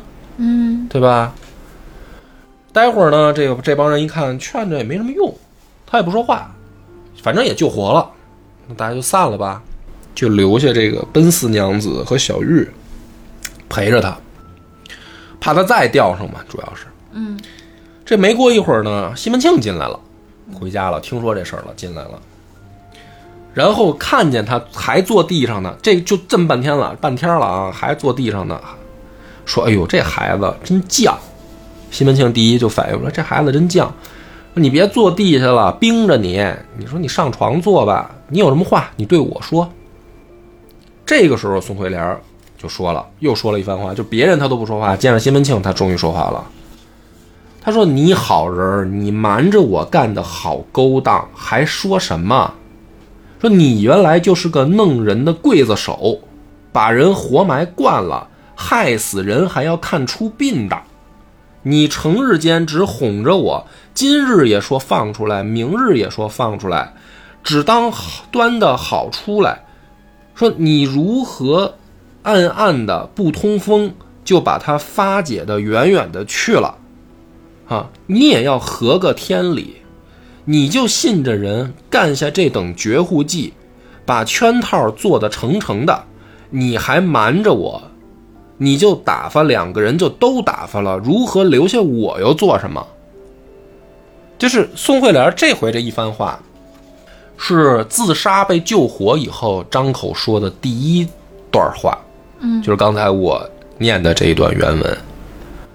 你还是能听出来，他的这个心啊，是在来旺身上。没有把完全把来旺放下，嗯，就是他这个时候，他宁愿去死，是吧？他来旺已经走了，嗯，就他这个家说白了啊，就是已经散了，就是退路说白了已经断了。在这个情况下，他他宁愿死，他见到西门庆，他没有说说，哎，我现在可就靠你了。我现在可没老公了，我后半辈子可就要靠你了。他没有这个话，他还在说的是你，你是个刽子手，你做圈套，你把我老公骗的走了，你打发我老公，你把我们两个一块儿打发了不就完了吗？你把我一个人留这儿干嘛？这个时候，西门庆呢，笑着回答说：“不关你的事儿，啊，你不要多想，说那个厮坏了事儿，不碍你的事儿，你踏踏实实的。”然后西门庆呢，转头跟这个奔四娘子和小玉就说：“你们俩陪陪他，我待会儿呢会送酒菜来。”西门庆转头就走了。这一段对话非常有意思啊，就是我不点评，因为那个作者特别这个笔写的很很有意思。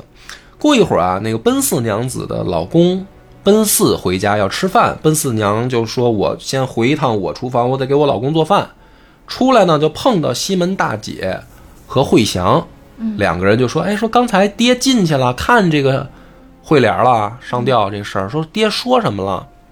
这个奔四娘说了一句话特逗，说：“哎呀，平常真看不出来来旺娘子原来也是个辣菜根子，说和咱爹呀、没大没小的，说谁家媳妇儿能有这个道理？”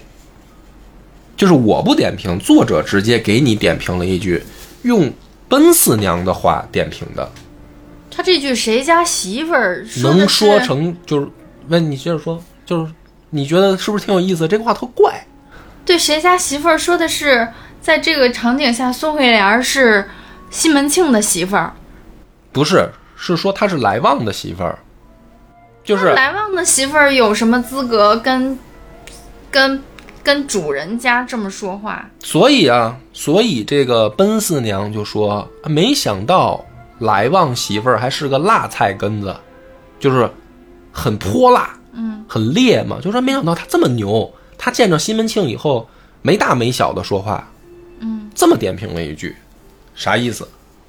就是特别有意思的在于，我认为啊，其实这个就是宋惠莲她的这个行为举止，在其他仆人或者下人的眼里面，是一种很奇怪的行为。他这不明摆着，他又不是不知道那个宋慧莲儿跟西门庆是什么关系。是大家都知道他跟西门庆偷情，然后西门大姐儿也知道吧？西门大姐儿现在肯定也知道了呀，惠祥也知道啊。嗯其实奔四娘心里也有数，嗯，但是她偏偏发了这样一个感慨是啥意思呢？就是说啊，正常来讲，应该怎么操作呢？就是大家可以顺着，如果你是宋慧莲的话，你会怎么操作？会不会像我刚才说的那样，老公已经被打发走了，你下面最好的办法就是啊，依附西门庆，对讨好他。讨好他嘛，嗯对吧？然后你就顺理成章的争取老七的位置呗。嗯嗯你争取老七的位置，如果不成，你也可以什么呢？就是起码是让西门庆把你在仆人里面照顾照顾，靠着怜惜，靠着啊对吧、这种关系，你那个接着往下过日子呗。嗯。但是宋慧莲儿偏偏没有这么做。她见到西门庆的第一反应是，说不好听点，其实是在骂西门庆。所以在其他仆人的眼里面，他的这种行为叫辣菜根子，啊就是叫什么天性很、很、很直、很辣、很难搞，这是一种天性啊，嗯，对吧？其实还有点骨气哈，对，是不是？所以呢，这个在就是你刚才的第一反应，跟奔四娘子那些第一反应都说明一个问题：这个在世人眼里有点奇怪，他为什么不为自己算计呢？有两种可能，一个是他真的对来旺有感情，嗯第二个就是他这个人真的心机很深沉。啊，再往后听，因为这个在慢慢慢慢解答你前面那个问题啊。嗯，然后呢，这个这不是白天就是奔四娘和小玉陪吗？嗯，晚上呢，西门庆也派一个丫鬟来陪他，就是这个玉箫。他自己不来陪，他自己不来陪，他让这些丫鬟们陪。陪的时候有一个任务，他就让这些玉箫啊、小玉啊、奔四娘子啊，就说说你们啊劝劝他。这个话就叫点到为止，劝什么呢？劝他活下去，还是劝什么？劝他接受现实呗。什么叫接受现实呢？其实这个书里面直接给了说，这些劝他的话是这么说的啊，说你是个聪明人儿，趁你妙龄之时，一朵花儿初开，主子爱你也是缘法相投。你如今江上不足，比下有余，守着主子强如守着奴才。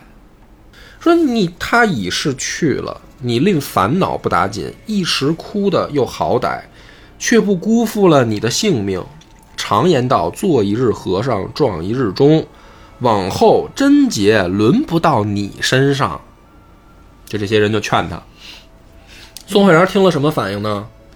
就是哭，只是哭。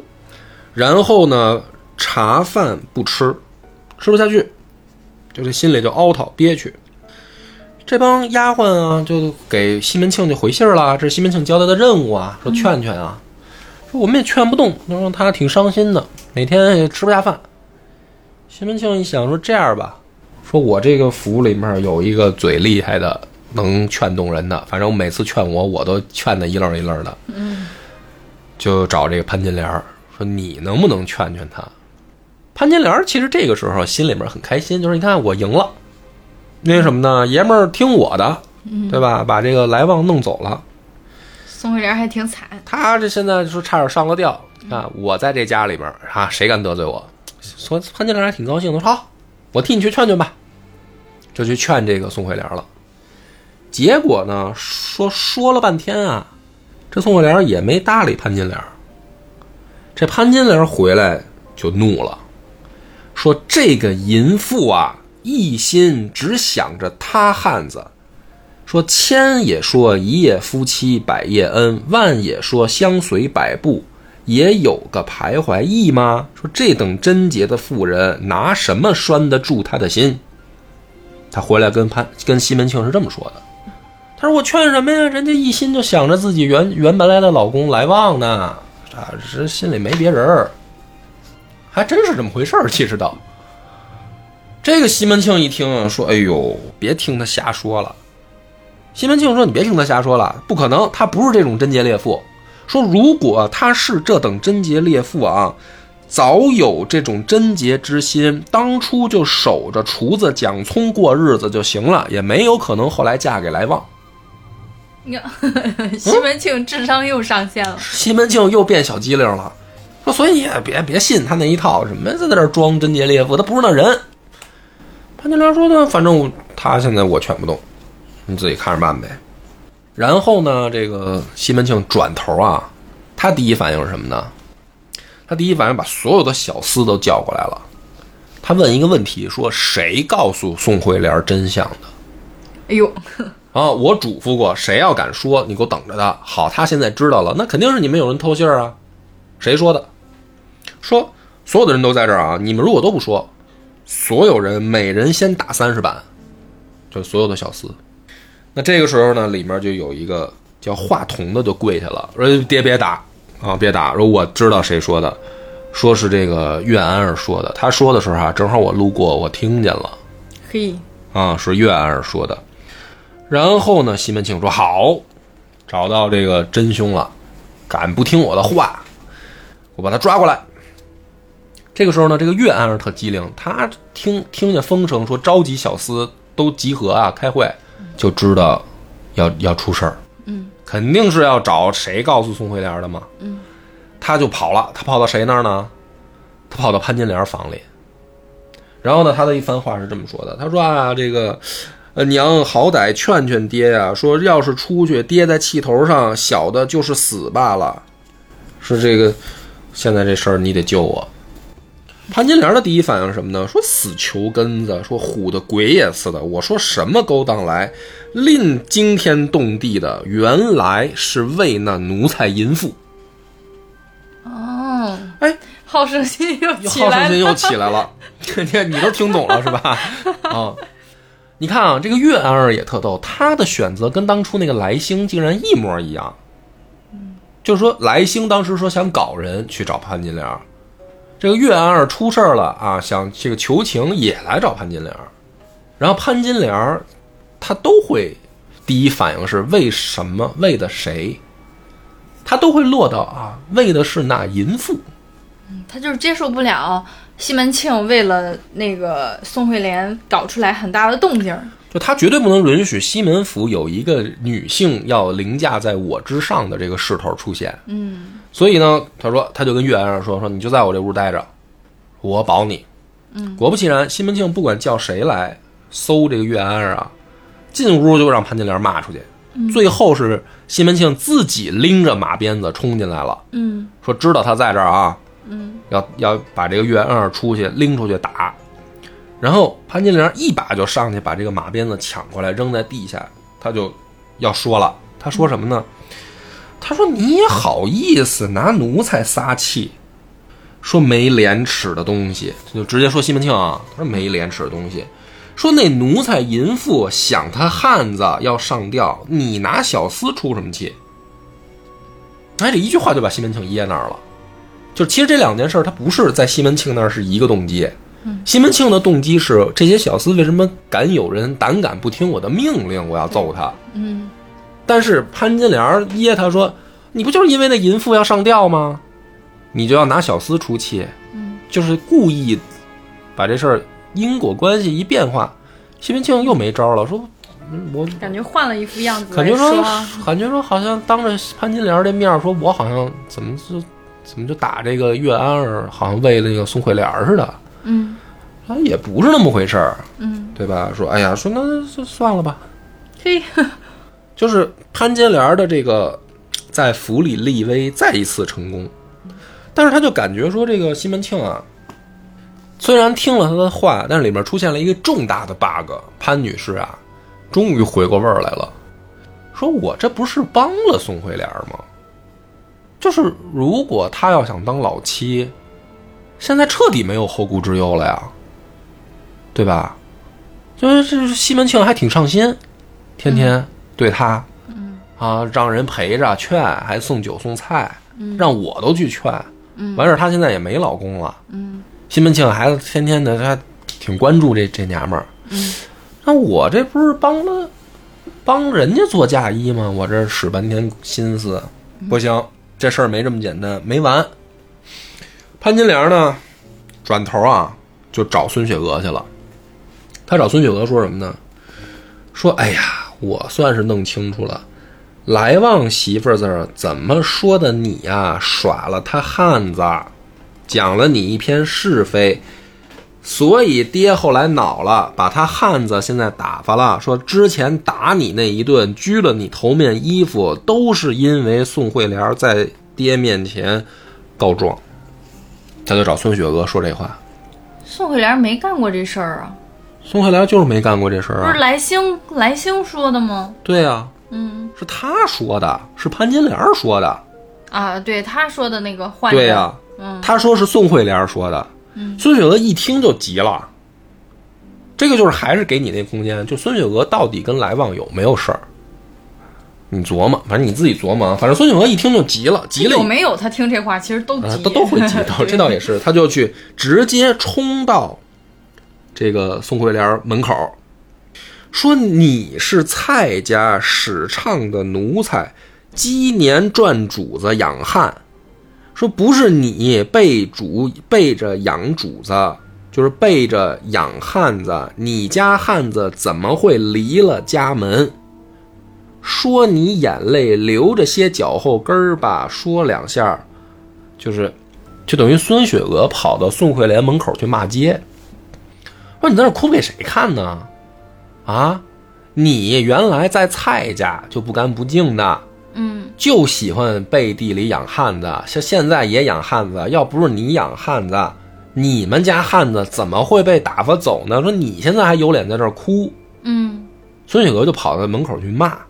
这个宋慧莲呢，这本来她就是属于见人就不说话了嘛，现在就属于抑郁了。嗯但是呢，心里边就更记恨这个孙雪娥，就是老娘现在死的心都有，你还跑到门口来恶心我。所以呢，这个后来啊，四月十八日，就是 这特别逗，这个没写后面这还看起来这事儿像完了。嗯就这一场风波看起来，随着来旺的被流放，好像是完了。四月十八号，李娇儿过生日，然后呢，李桂姐和院里的那个老鸨李妈妈都来西门庆他们家啊，给李娇儿祝寿，嗯不能叫祝寿，庆贺生日，嗯还特意写的说西门庆当天呢跑到别人家吃酒席。就是到这儿，你看似闲笔啊，但是这个里面有一个很关键的信息，有两个信息。第一个就是老二李娇儿整体啊，李桂姐妓院这条线，现在在西门府里面整体不得势。就你发现了吗？在宋慧莲这场案件里面，卷成这样这么热闹的一场宅斗，这里面没有李娇儿这条线上任何人的啥事儿。李娇儿、李桂姐、李李妈妈什么都没没出现。他们出现的时候，西门庆躲出去，就说明这个李家这几个人在西门庆的府上现在是彻底的不得势状态。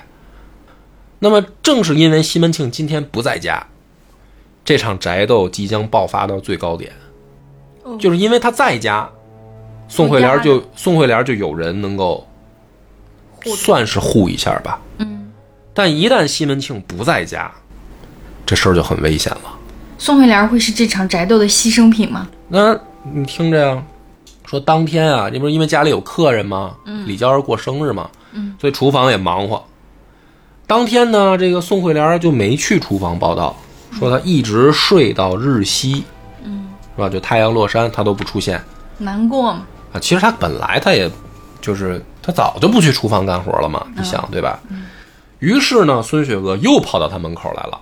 又骂街。 又骂街，说就在门口啊阴阳怪气儿，说嫂子成了玉美人儿了，怎么这般难请呢？啊，就是你这天天你在屋里也不出屋了，你成千金小姐了。宋慧莲听见了也不理他，就还脸冲着墙就睡觉呗，假装听不见。孙雪娥还没完，说嫂子啊，你是不是想你家忘官儿了？说早思想好来，不得你，他也不得死。就他现在不知道死哪儿去了，还不是你害的吗？就在这门口阴阳。宋慧莲实在是听不下去了，就跳起来站到门口，就说啊，说这个你没的走来找茬儿，这是我家的找茬儿 啊。说你没的出来找茬儿，哎，他便是因我弄出去啦。你为什么挨的打？你忘了？你为什么挨打呀？说是他是可能因为我的事儿被赶出去了，你挨一顿打，撵的不容上前，得人不说，大家将就些就罢了，何必撑着头来寻去人？嗯就是你有完没完？你烦不烦啊？是我们家汉子，因为我现在得罪了，呃，家主被赶走了，你为什么挨打呀？你忘了？咱俩谁也别说谁了，就少说一句，各过日子就得了，凑合活着吧。就是你何必呢？你还跑过来来找我麻烦？他一说这个呢，等于又没给孙雪娥脸，因为孙雪娥为什么老来阴阳他呀？就是因为潘金莲说，实际上背后都是宋慧莲告状嘛。那孙雪娥一听说好了，你这现在当我面儿你都敢这么说，那没错呀，你当我面儿你都敢这么说呀，嗯，对吧？于是呢，这个孙雪娥被他弄得急了啊，说这个你还好意思这个说我贼奴才、养汉淫妇，如何大胆敢骂我？你注意，他这个里面其实间接还着把自己当主人呢。摆出了主人身份了，因为从名义上来讲，他确实是妾，嗯，他就摆出了主人身份，就是说，不管怎么说，你是一个下人，你不能这么骂主人啊，嗯宋慧莲就都快被气乐了，说：“好好好，你是啊，你骂我是奴才淫妇，你呢？你不是奴才，说我养汉，我养的是主子，强如你养奴才。”挺会找角度，啊，就说我我睡人，我好歹睡的是西门庆啊，他是家主啊。你要睡人，你睡我老公，我来旺，我来旺，我们家来旺是个仆仆人啊。你倒是主人，你怎么你怎么偷情还找仆人偷呢？我偷情我都知道找主人偷啊，这不是气他吗？结果孙雪娥是在那儿说不过了，上来就是一大逼斗，就呼脸上了，打了这个孙雪娥一巴掌，打得脸通红。这个时候呢，孙这个宋慧良也不干了，就一一头就撞过去，两个人就抓在一起，就互相揪头发，就女生打架嘛，就抱在一起，然后揪头发嘛。他不像男的说互相抡拳头、啊揪头发、掐、咬，是吧？踹，这这都抱在地上，那就很难看嘛。嗯，那这个时候就就吴月娘就惊动了，吴月娘跑过来就说：“说你们这帮人啊，说也不看看家里有没有人，也连个规矩都没有，弄得家反宅乱。因为今天是李娇儿过生日，有客人来，嗯，你们在这儿就打架，这这这这太不像样了。说赶紧给我撒开，然后各自就撒开，然后说这该干嘛干嘛，该忙忙去。你说吴月娘也特逗，她根本就不问你俩为啥打架，他不在乎，她不在乎，她在乎的是什么呢？今儿咱家有客人，你们还有没有嗯丢了脸。有没有规矩？于是呢，宋慧莲儿这个时候回到房门，又把门插上哭，哭到掌灯时分，掌灯时分嘛，就天黑了要点灯的时候，又找了根上吊 绳儿。你别乐，自杀了。这回享年二十五岁，真死啊了。真死了，啊，就你咱们老说宋慧莲管她叫什么来旺媳妇儿、嫂子，其实她这个时候才二十五岁，就死了。他真的成为宅斗的牺牲品了。对，他就上吊自杀了。那那到讲到这儿的时候，咱们就得问问了，咱们先分析一波啊，就说宋慧莲的这个死，到底是谁害的？咱们先讨论一波，因为这个故事还没完啊，还有个尾要结。就是张哥，你听到这儿，你觉得宋慧莲这个死到底是谁害的？嗯，从已经出现的这个情节和人物来看的话，应该是潘金莲儿是直接造成宋慧莲儿死的那个人。直接的这个对背后的下刀子的人是他。对，嗯但是目前因为，嗯、可能是因为过程当中你给做了提示吧，嗯就是吴月娘可能在这个里边起到的作用，包括小玉、嗯，嗯是吧？奔四娘是那个谁的人吗？是吴月娘的人吗？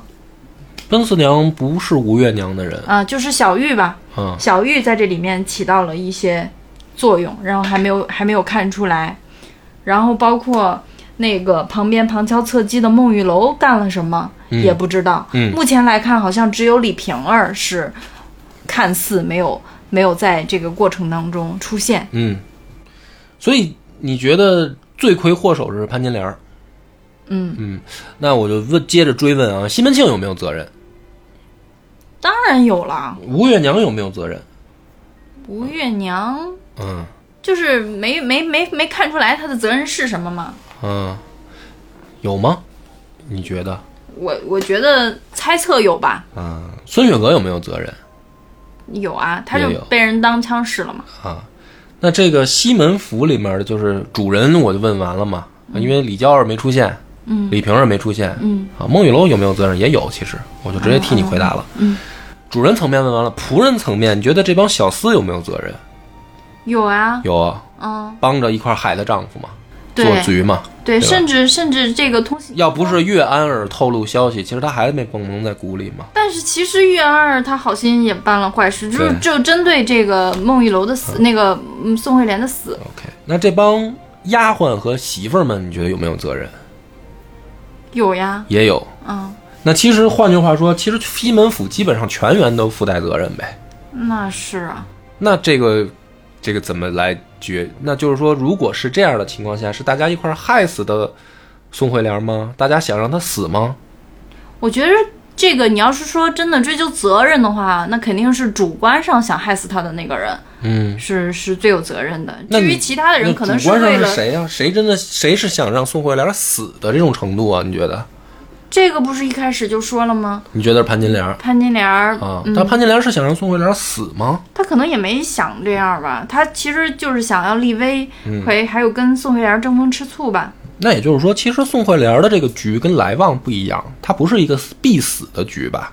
但是他自己性格造成的，但是她自己自杀的，嗯，对吧？甚至我觉着，即使是没有出现的吴月娘，她应该也不会想让宋慧莲死吧，因为毕竟她不是一个，她也不是正式的妾，她都没有一个无足轻重的。对啊，所以其实宋慧莲这个，你可以说大家对她的死都负有连带责任，嗯，但是这里面其实没有一个人是直接希望她死，或者说要做一个局把宋慧莲逼死的，嗯，其实孙雪娥也没有说想到她会死，嗯，孙雪娥只是想去找她上门恶心她吵架，嗯，因为孙雪娥觉得自己被被害了，嗯，对吧？ 想到这儿，突然觉得孙雪娥这大冤种要挨揍了，肯定。你听着啊，故事还没完嘛。但是我先把宋慧莲这儿说清楚啊。但是宋慧莲自己选择了死。那么回到我们最就是讲的时候，一开始你问问你那个问题，对你觉得宋慧莲是一个聪明人、糊涂人？她想清楚自己到底要什么了吗？我觉得可能就是第三种，嗯，就是他不是聪明到说我特别拎得清，然后就觉得我我不会去再想当西门庆的妾，嗯他不是这种，他他就是本身可能性格上还是偏懦弱了一些，然后然后对来旺也确实是有真感情，还有那么一点点的夫妻感情和忠诚在。嗯，他最后的包括他上吊啊什么的这些表现，说明他可能就是心还是在来旺这儿，想要跟他过日子。他跟西门庆的这种苟合，可能只是为了换取一些财务上的一些利益。那么其实你用了刚才说苟合啊、懦弱啊这些词，嗯，那说白了，宋慧莲这个人的形象，其实现在已经跟潘金莲拉开了一个极大的差距了。你会发现，这根本就是两种人他没潘金莲狠，啊。那我还是最后这个问题：宋慧莲这个人放在《金瓶梅》的这个环境里，放在这样的一个社会里，你觉得相比于潘金莲，宋慧莲到底是好还是不好呢？他是个炮灰吧，是个嗯可怜人吧，嗯只能说是好。他出轨，他能有多好呀？嗯嗯，但是你要说坏呢，他肯定没有潘金莲儿这么阴毒，没有潘金莲儿这么狠。就是你要说他好吧，谈不上；你要说他坏吧，好像坏的又没有坏到底，没坏透。反正他的结局就是能看出来嘛，他就是一个很可悲的一个色彩。嗯，那么其实他是等于嗯、呃比较早就下线退出这一场这场宅斗的西门家的妇女，她的这种结局可以说是最次的一种结局。这种次是我们从功利角度上来说的次，就是说她其实什么都没得到，她最后跟西门庆睡完了。跟其他的人比起来，她是那个啥都其实没真正捞着的人，嗯，对吧？嗯，但是这种呢，这种没捞着的原因，恰恰来源于他做事儿没有潘金莲那么绝。或者说，要是非要用褒义去一个词去说的话，他没有潘金莲儿的那个杀伐决断那个劲儿。嗯，但是这种东西恰恰就是今天的问题。我觉得这是一种人性最后保留底线的表现，就是如果做到潘金莲和李瓶儿那样，全员恶人，没有他一们丝人性。就是就基本上就是丧失掉底线了。嗯，但是你猛一看宋慧莲的时候，你你刚开始甚至没有会觉得说这个什么底线问题，你会觉得宋慧莲有点蠢，有点奇怪。就是蠢是在于他到底想清楚他要什么了吗？他要想是想不想当老七，还是说想到底要什么？嗯，甚至在其他仆人眼里，这个人都很奇怪，就是好像是一个糊涂人。你在凭什么办事儿呢？就我们一开始读书肯定都有这种想法嘛。嗯，但其实真正这个故事讲到最后，他死，你其实应该能看明白了，他不是一个糊涂人，他其实是在按照人最后心底的那个底线在办事儿，就是他有一个底线是不能逾越的。就是我不能因为我想过好日子就害任何一个人。就是虽然我背着老公，就是背着来旺跟西门庆确实偷情了，这件事儿只能叫什么？对不起老公，就叫对不起来旺。嗯，但是呢，他还是我老公，我也是他媳妇儿，所以当。如果这个问题变成了说我要过好日子，是不是要让来旺变差的时候，他是不接受的。这也不只是变差呀，几乎来旺这去流放了，还有命回来吗？对，所以这个就是我所谓的宋慧莲儿的底线。嗯，就她的底线，可能如果比咱们现在来说的所谓的正常的道德观来讲，已经低了，因为我们正常道德观，你偷情就已经是错的。嗯，但是在那样一个社会，就是像西门庆他，你看到他去调动全家每一个人的时候，大家就是像那个工具，没有良知，他们没有任何的所谓的说自主权，嗯，所以说跟西门庆睡觉这件事儿，他可能觉得说我可我我能接受，这个是我损失我的底细，就是我付出我的那个所谓的道德上面的那个问题嘛。就是说但是如果说这件事损害到来旺了，宋慧莲就选择的是不接受。你能明白这个中间的区别？就是说，如果损失的只是名誉的问题，宋慧莲倒觉得无所谓，因为来旺他自己的眼里，来旺也没有多高大伟岸嘛，也是一酒腻子，喝了以后撒泼打滚的这么一主。但是说你不能损害到来旺的性命，就是你不能就是他的原，他还是有他自己的原则对的。嗯他有一个就是底线嘛，这个底线是他愿意付出生命也要去坚守的一个东西嘛。嗯所以这个东西放在《新平梅》这本书里面其实是好的，就是在这一章节的故事里面，其实前前后后出现的有一些好人的影子，嗯，宝就是比如说那个孔目官，嗯，比如说岳安啊儿，月儿对，就是这些人，他们为什么影影绰绰出现一下？就是因为在这个故事里面，人性就是影影绰绰的那个善，让你感觉到了一下，嗯，就是还良知还是还是在有有的，在这样一个社会里还是有的，就不是完全叫泯灭掉。对，其实包括那个宋慧莲的死，其实她还是就是故事讲到这儿，第一次让我觉得听《金瓶梅》这个故事，让人感觉到哦，人性还没有完全泯灭，甚至你开始为这里面的人物觉得伤感、嗯可惜、难过。所以它就会变得立体且鲜活。就是宋慧莲，其实你整个读完这个故事，她不是蠢，其实她他是就是还有人，还有人，还有人，性，对，还有所以忠她死。忠贞和善良。对，所以就是说，如果一个有人性的人在这个社会里，他最后要选择死，这是一个什么社会？嗯，对吧？然后他的死就是故事，我要结了啊。他他的这个死，最后全家就发现了嘛。嗯，发现以后呢，第一个害怕的是孙雪娥，因为她是直接的那个导火索嘛，她是直接因为吵吵架而把这个相当于在别人的眼里是把这个宋慧莲逼死的人嘛。嗯嗯。然后呢，他就害怕了，他怕西门庆回来呢，等于就要揍他知道这事儿他就完嗯 了嘛，揍，他就跑到这个吴月娘的房里就跪着，嗯，跪着就哭。他说：“哎呀，我也没想到他真的就就就自杀了呀，就求情嘛，想让吴月娘帮他。”嗯，吴月娘这个时候就说呢：“说早就跟你们说了，以后就少说一句。说你看你现在惹的这事儿，嗯，说这样吧，啊，你呢，别说这个找他吵架这事儿，大家谁也别说，就等于吴月娘就发话了，说大家谁也别说啊，死之前还跟孙永娥吵架这事儿，我来跟老爷解释。嗯啊，于是呢，西门庆回来，吴月娘的解释是什么呢？说，哎呀，没想到啊，这孩子还挺刚烈的，还想着他家来旺呢，所以寻了短见。然后呢，这个西门庆听到这儿，人已经死了啊，前面又这宝贝儿那心肝儿什么的，听到这人死了，西门庆啊都没有再去追究说到底是怎么回事儿，因为这个话其实站不住脚啊，这么长时间了，来旺都走了，他也没有说上吊啊，怎么今天偏偏上吊了呢？嗯，按理来说是不是应该查一下啊？嗯，西门庆的第一反应是什么呢？哎呦，死了算了吧，原来也是个没福的孩子。然后呢，让人说这既然死人了呢，咱们得去县衙备个案啊，说递个状子吧。递了一个状子去县衙，县衙上写的死因是什么呢？说宋惠莲在西门府上是负责看管银器的一个仆人，因为丢失了一件银器，怕主人追究，所以呃畏罪自杀了。然后呢，送给了知县三十两银子。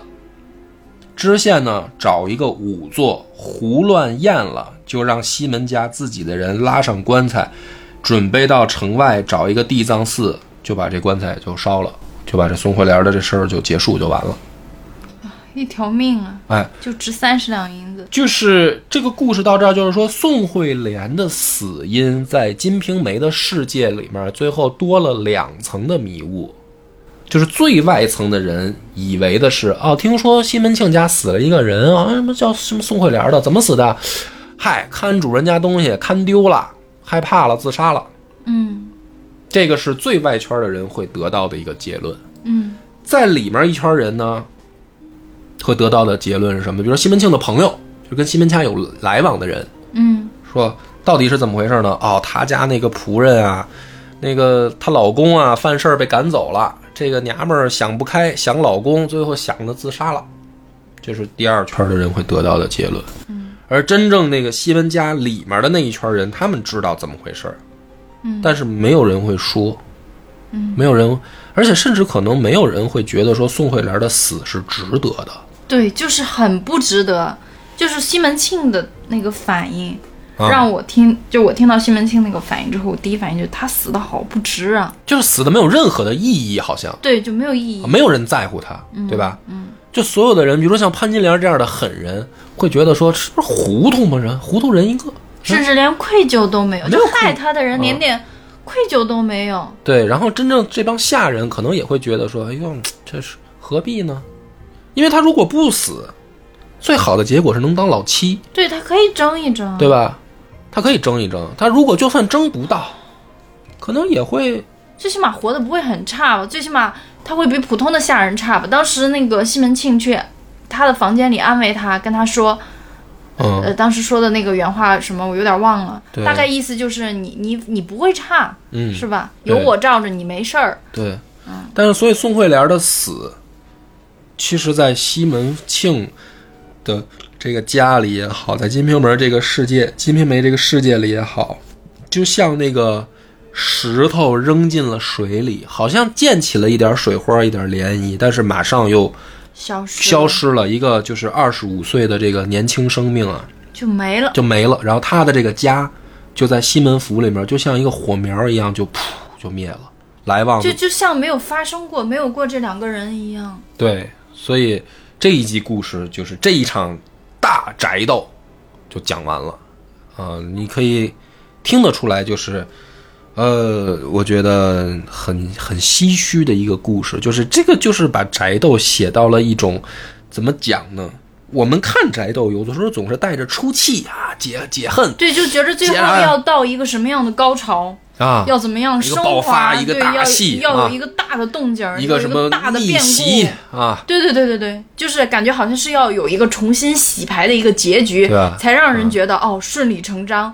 但是他就这样，他这个就是噗没了。主角就说没就没了，让人觉得就是很悲凉，你懂那种感觉吗？因为我我之前我是没有听过《金瓶梅》这个故事的，我我到这儿我就觉着，就是在我心里是那种我可能很久都不会忘忘掉宋慧莲这个人，啊，忘掉这段故事，很就是这种感觉，是好。空落落的。这个就是不多解释了，后面的可以留给大家自己去琢磨琢磨这个故事是不是像我们讲的那样，就是宋慧莲这个人，她在你们的心里变成了一个什么形象，对吧？